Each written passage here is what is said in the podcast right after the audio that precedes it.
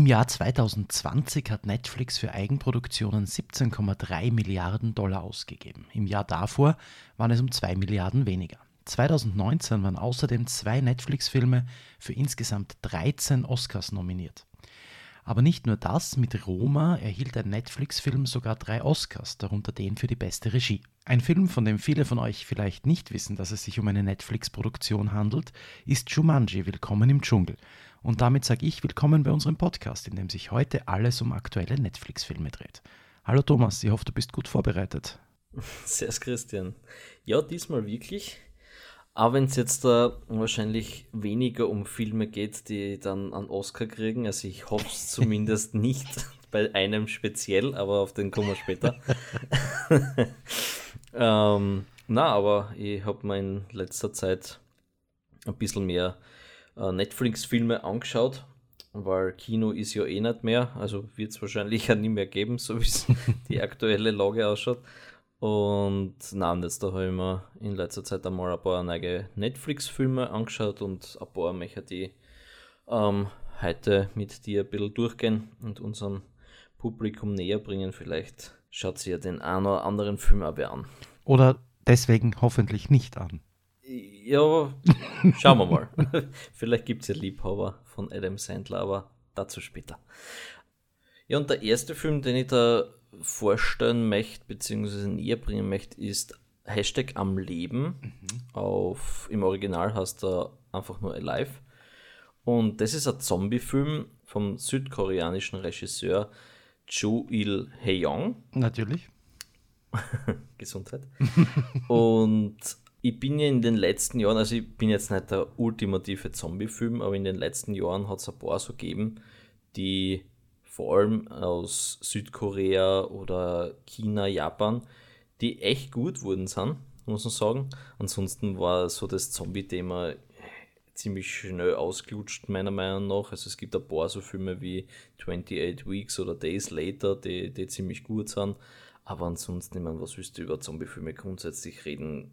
Ich glaube, der George R. Romero hat in seinen Dawn of the Dead Filmen und wie sie alle hassen, glaube ich, das komplette Zombie-Genre aus der Zeit. Aber in den letzten Jahren, so mit Train to Busan oder jetzt eben auch mit dem am Leben, muss man, muss man echt sagen, die Asiaten, wie die ja immer auf das kommen sind, haben es echt geschafft, dem Zombie-Thema wieder neue Spannung zu verleihen. Mhm. Also es, sie nehmen diesen Zombie-Outbreak und äh, Zombies sind da und fressen alle Leute auf, nehmen sie als Rahmenhandlung, schaffen es aber, die Figuren, die sie da in, in dem Film bewegen, so spannend zu erzählen mit, mit so Geschichten untereinander, dass das wirklich, also ja, es gibt die Bedrohung von außen der Zombies, aber es ist einfach spannend, diesen Figuren zu folgen. Und das finde ich irgendwie so, so cool bei diesen Filmen. Eben Train to Busan war richtig gut.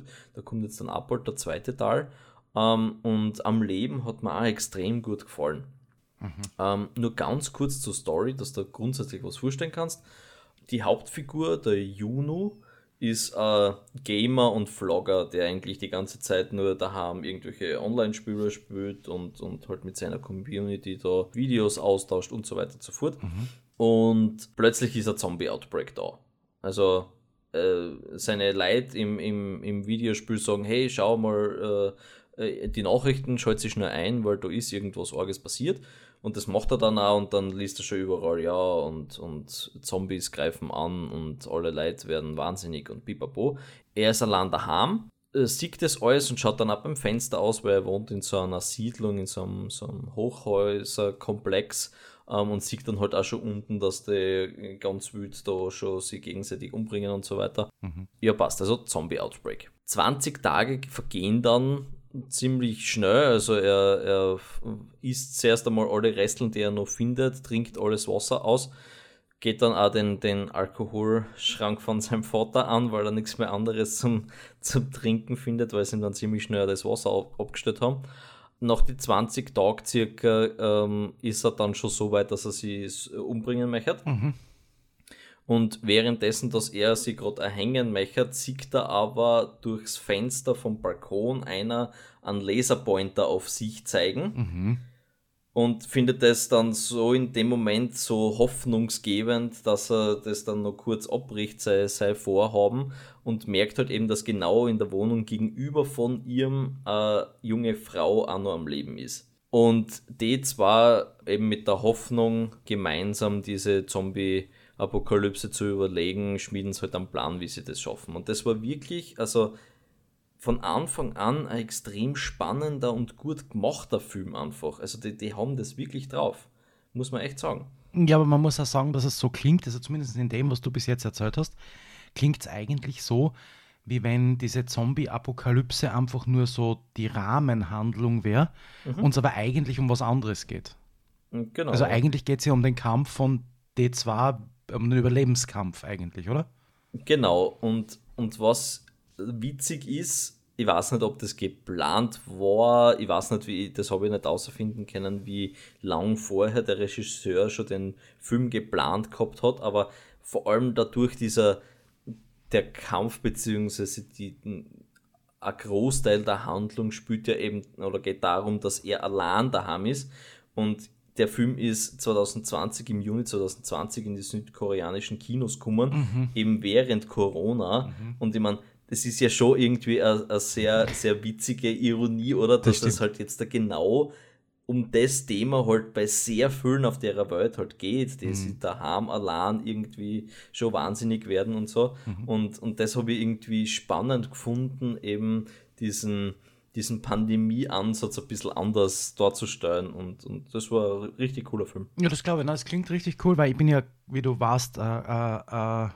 wirklich großer, großer Zombie-Verachter. es ist wurscht, ob das in Filmen oder in speziellen Fällen, vor allen Dingen in, in Konsolenspielen vorkommt. Aber das klingt, das klingt wirklich so, also weil es halt einfach kein klassischer Zombie-Film ist. Also, ne? Und finde ich, find ich mhm. geil. Mhm. Mhm.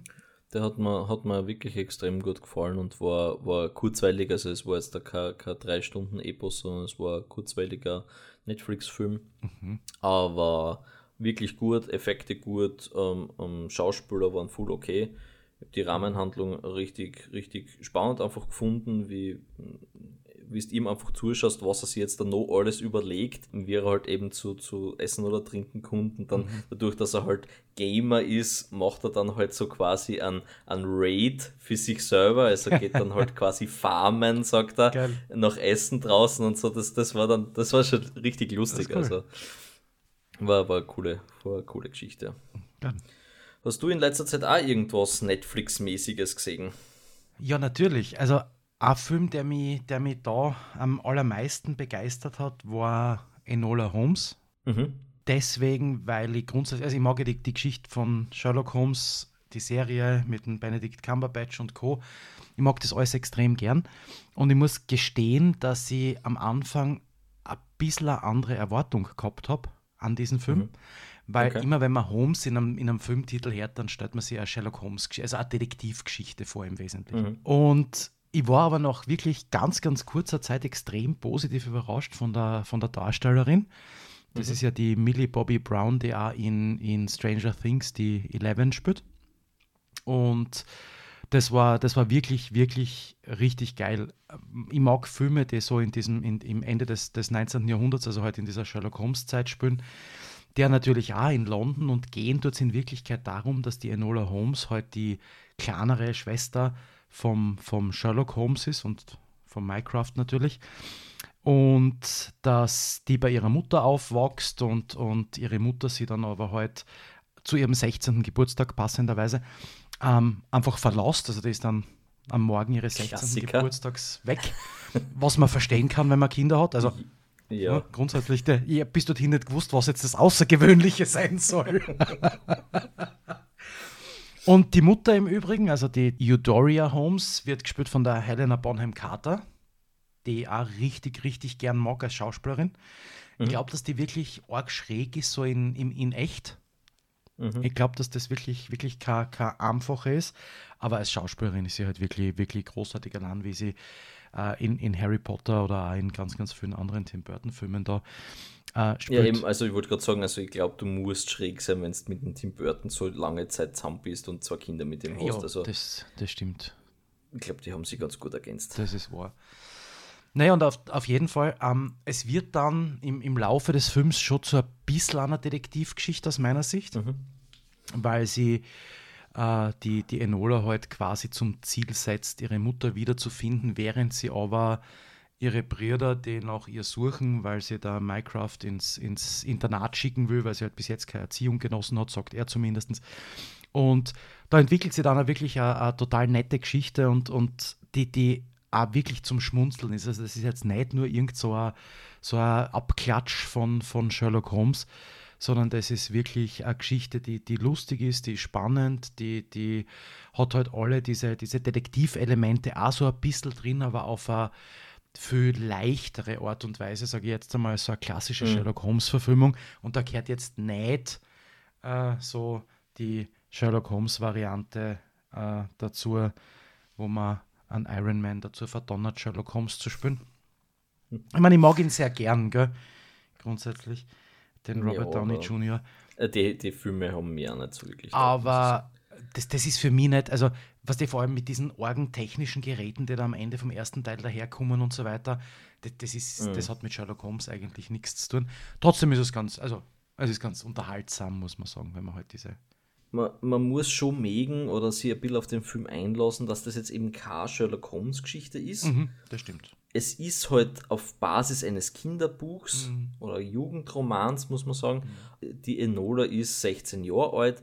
Es sind alles so kindliche Sachen. Sie ist zum ersten Mal wirklich weg von daheim. Also sie war ja noch nie irgendwo mhm. und, und findet das mit London und so weiter alles sehr spannend. Mhm ich habe das super spannend gefunden, wie sie, wie sie da einfach ihren eigenen Weg geht und dann auf, auf verschiedene Leute trifft und dann unterm Strich dann wirklich nur einen Fall nebenbei löst, ähm, den der Sherlock jetzt da so auf die Schnelle nicht gelöst hat. Und ich finde aber auch die Figuren, also eben den, den Sherlock und Mycroft, finde ich super äh, gecastet und, und habe ich echt nett gefunden. Aber es war so wenig unter Anführungsstrichen von ihnen da, was aber gut war, dass es halt eben trotzdem zu Recht ein Enola Holmes Film war und jetzt nicht die Sherlock Holmes Partie. Ja, finde ja. Also das Einzige, was mich gestört hat, und das ist aber was sehr Positives, ist eigentlich die Tatsache, dass ich, da, davon hätte ich gerne eine Serie. Also das hätte genau. ich gern wirklich, ich meine, muss jetzt nicht, auch, wir machen 22 Folgen mit 40 Minuten, sondern eher so, wir machen sechs Folgen, weil sechs Bücher gibt es von der Nancy Springer, die ja die mhm. Romanvorlage zu Enola Holmes geschrieben hat. Ähm, aber diese sechs hätte ich grundsätzlich schon ganz gern verfilmt mit den gleichen Schauspielern. Und was ja auch total lustige Geschichte ist, habe ich nicht gewusst. Also hat mir meine Tochter in Wirklichkeit erzählt. Die Millie Bobby Brown, also die Enola Holmes Darstellerin, hat, wie sie noch klein war, diese Bücher extrem gern gelesen von der Nancy Springer mhm. und wollte eigentlich immer die Enola Holmes spielen. Ah, okay. Und ich finde, also selbst wenn du das nicht warst, merkst du, dass sie extrem viel Spaß an der Rolle hat. Mhm. Und das, was mir an dem Film wirklich extrem fasziniert, ist diese, diese einmal ganz andere Art, einen Film zu erzählen. Und ich glaube, man, man, man nimmt jetzt nicht so viel von der Geschichte vorweg, wenn man sagt, dass das, was sie damit machen, eigentlich das ist, so sie geht aus der Kamera raus und kommt dann wieder zurück einer und redet direkt mit dir als Zuschauer, also redet direkt mhm. in die Kamera eine und das ja öfter im, im, im, gesamten Film. Das hat, mich, das hat mich wirklich irrsinnig fasziniert und hat mir richtig, richtig taugt, muss ich sagen. Also echt, ja. echt großartig.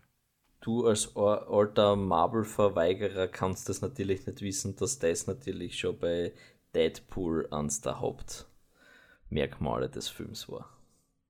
Du als alter, ich sag, dass Christian ein Marvel-Verweigerer ist, kannst natürlich nicht wissen, dass ich sowohl Deadpool als auch Deadpool 2 gesehen habe und durchaus weiß, dass das so ist.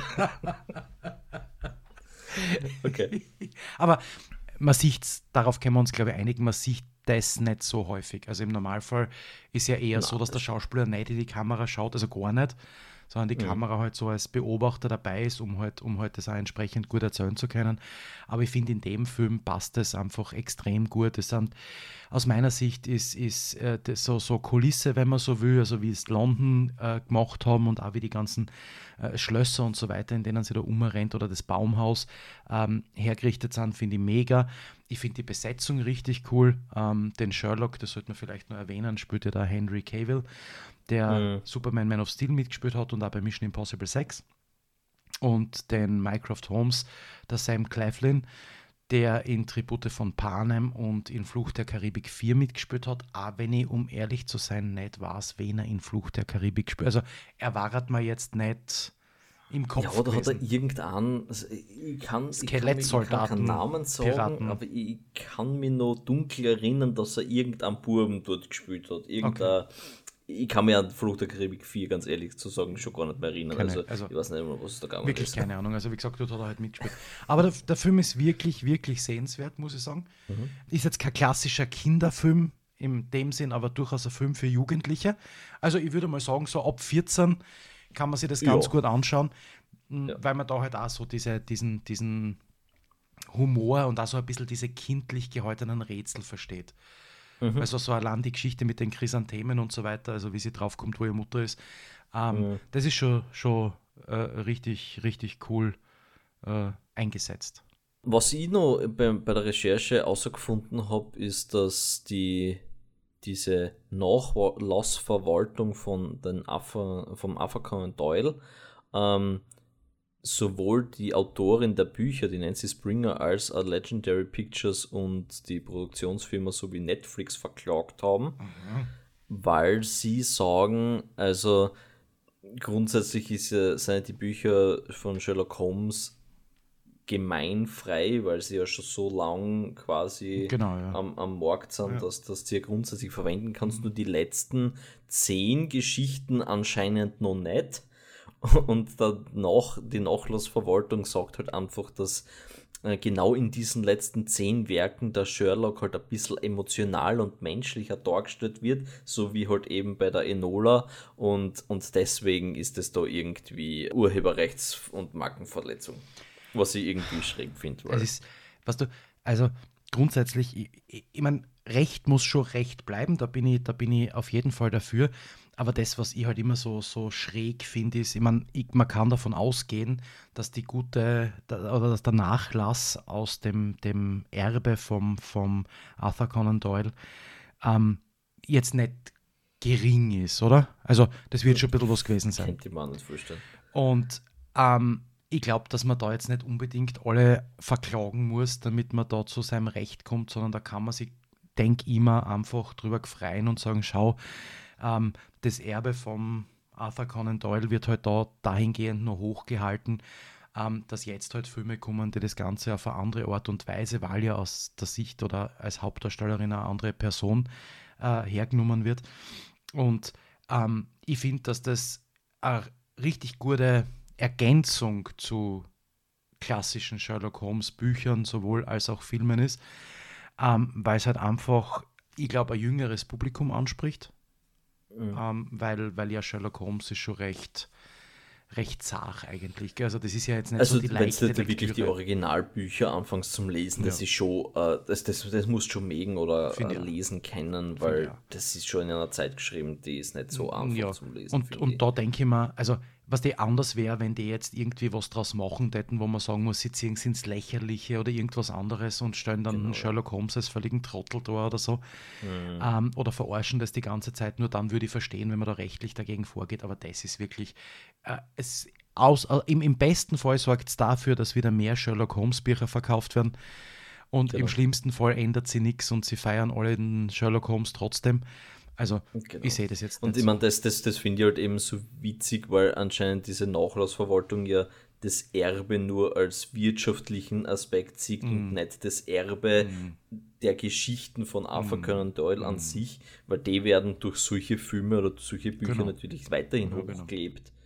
Weil wie du sagst, also sie, sie, sie, sie, sie ziehen den, den, den Sherlock nicht ins Lächerliche, der Minecraft ist so, wie es sein soll und also ich finde da nichts Schlimmes dabei. Nein, also, also, was, was, was ich vor allen Dingen immer gern wissen tät in solchen Dingen, ich meine, das sind Sachen, die man nie erfahren werden, aber es gibt ja oft solche Streitigkeiten äh, im, im Nachhinein, was den Nachlass betrifft und, und die Weiterverwendung von solchen Dingen.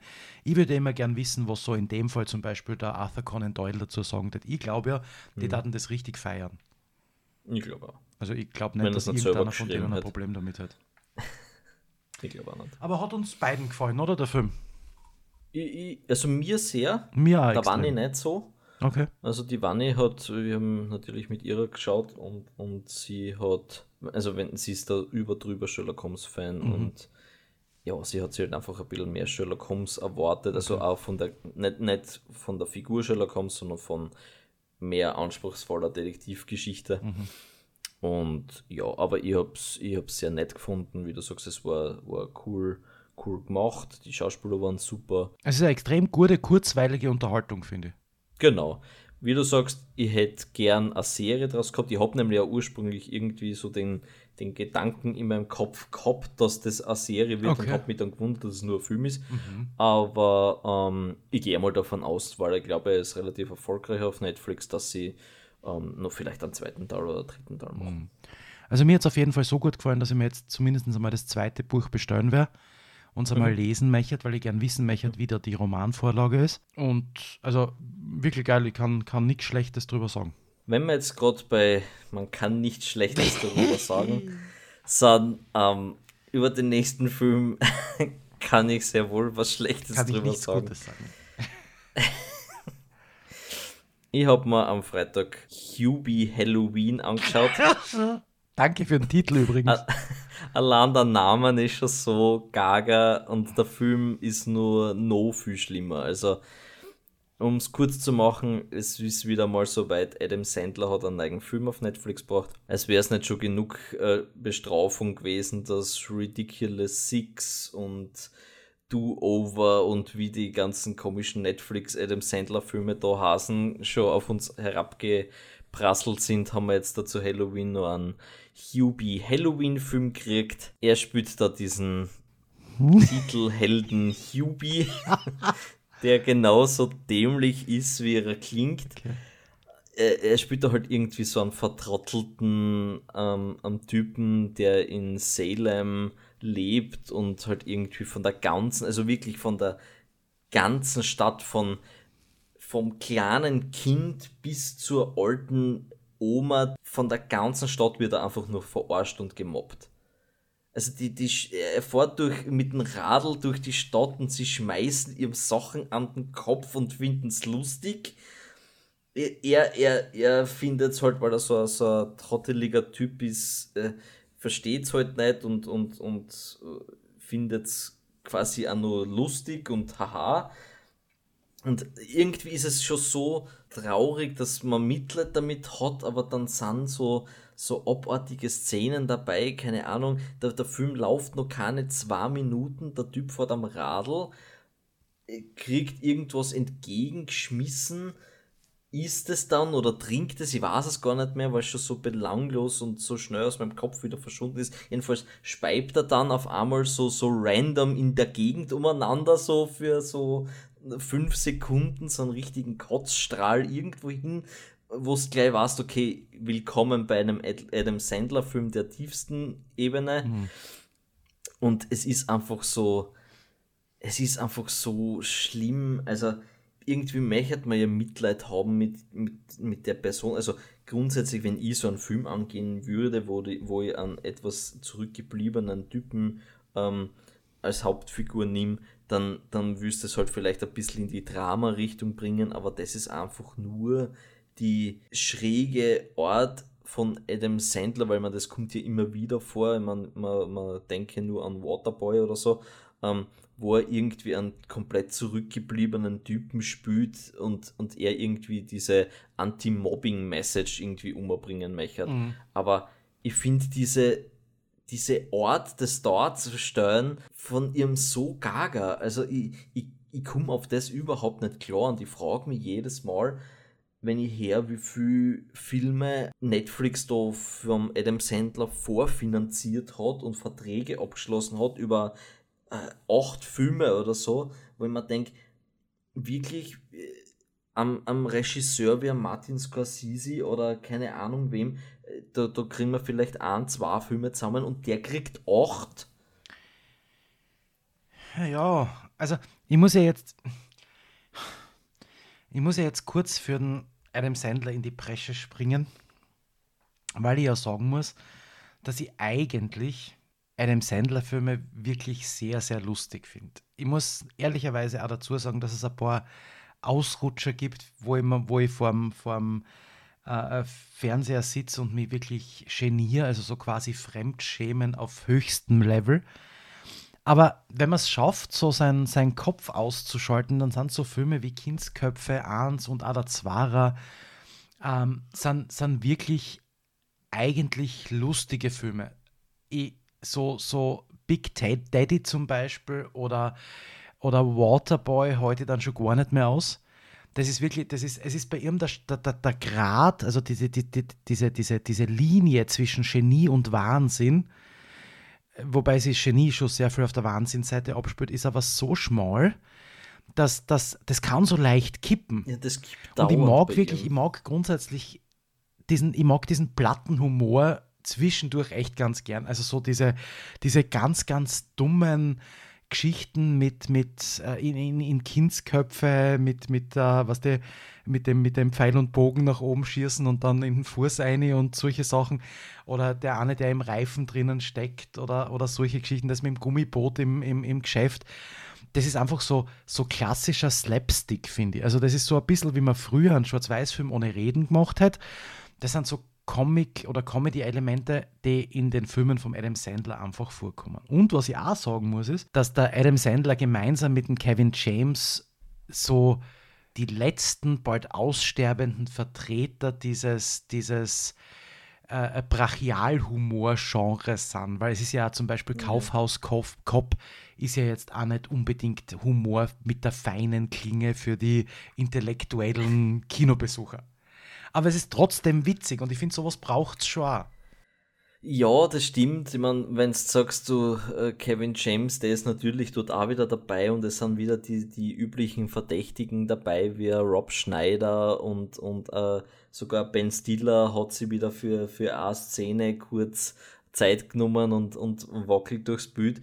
Aber auf der anderen Seite sind dann wieder Schauspieler wie Steve Buscemi, gut, der hat jetzt dabei äh, Kindsköpfe auch schon mitgespielt, was ich auch schon tut, nicht verstehe, weil ich meine, das ist äh, durchaus ein Schauspieler, der, der richtige Charakterrollen spielen kann. Ähm, oder wie ein Ray Liotta, der von Goodfellas zu dem Scheißfilm abgestuft worden ist. Also wirklich, also ich, ich, mag grundsätzlich auch Filme vom Adam Sandler. Also ich habe den mit der Jennifer Aniston, habe ich super gefunden. Ähm, den, den, den einen von Netflix mit dem, mit dem Krimi-Dinner mhm. da, mhm. weiß nicht mehr, wie das geheißen hat. Ähm, den habe ich super gefunden. Dann einen anderen mit der Jennifer Aniston, die, die vertauschte Frau oder die, die meine, meine irgendwas Frau, mhm. keine Ahnung, das, den habe ich auch super gefunden. Ich mag auch Big Daddy sehr gern. Mhm. Aber trotzdem muss man sagen, also diesen, diesen ganz abartigen Brachialhumor, den er eben bei diesem Hubie oder bei Ridiculous Six oder bei ich weiß nicht was allem an den Tag legt, den, den heule ich einfach nicht mehr aus. Ich finde das einfach so gaga.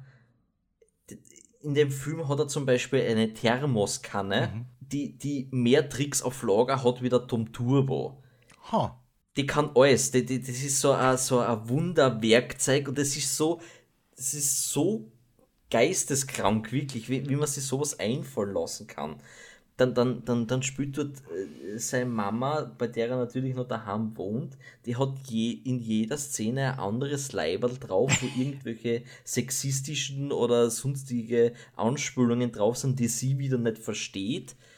Ich kann darüber einfach nicht mehr lachen. Also ich, ich weiß nicht, vielleicht muss man da einfach nur zwölf Jahre alt sein, dann ist das vielleicht super. Aber na, du musst die, du ich kann das, kann das nicht anschauen. Du musst die A auf diese Art von Humor einlassen und B bist halt du eins von diesen armen Kindern, die ohne, ohne Jerry Lewis aufgewachsen sind, der das ja in Wirklichkeit auch nicht anders gemacht hat, weil man Jerry Lewis Filme waren ja eine, eine Art von Humor, wo du denkst, ja, Alter, ich meine, platter geht's wirklich schon nicht mehr. Aber ja, aber äh, ich meine, Jerry Lewis kenne ich, kenn ich einen einzigen Film, da wo er den, den den quasi Dr. Jekyll, Mr. Hyde mäßig, mhm.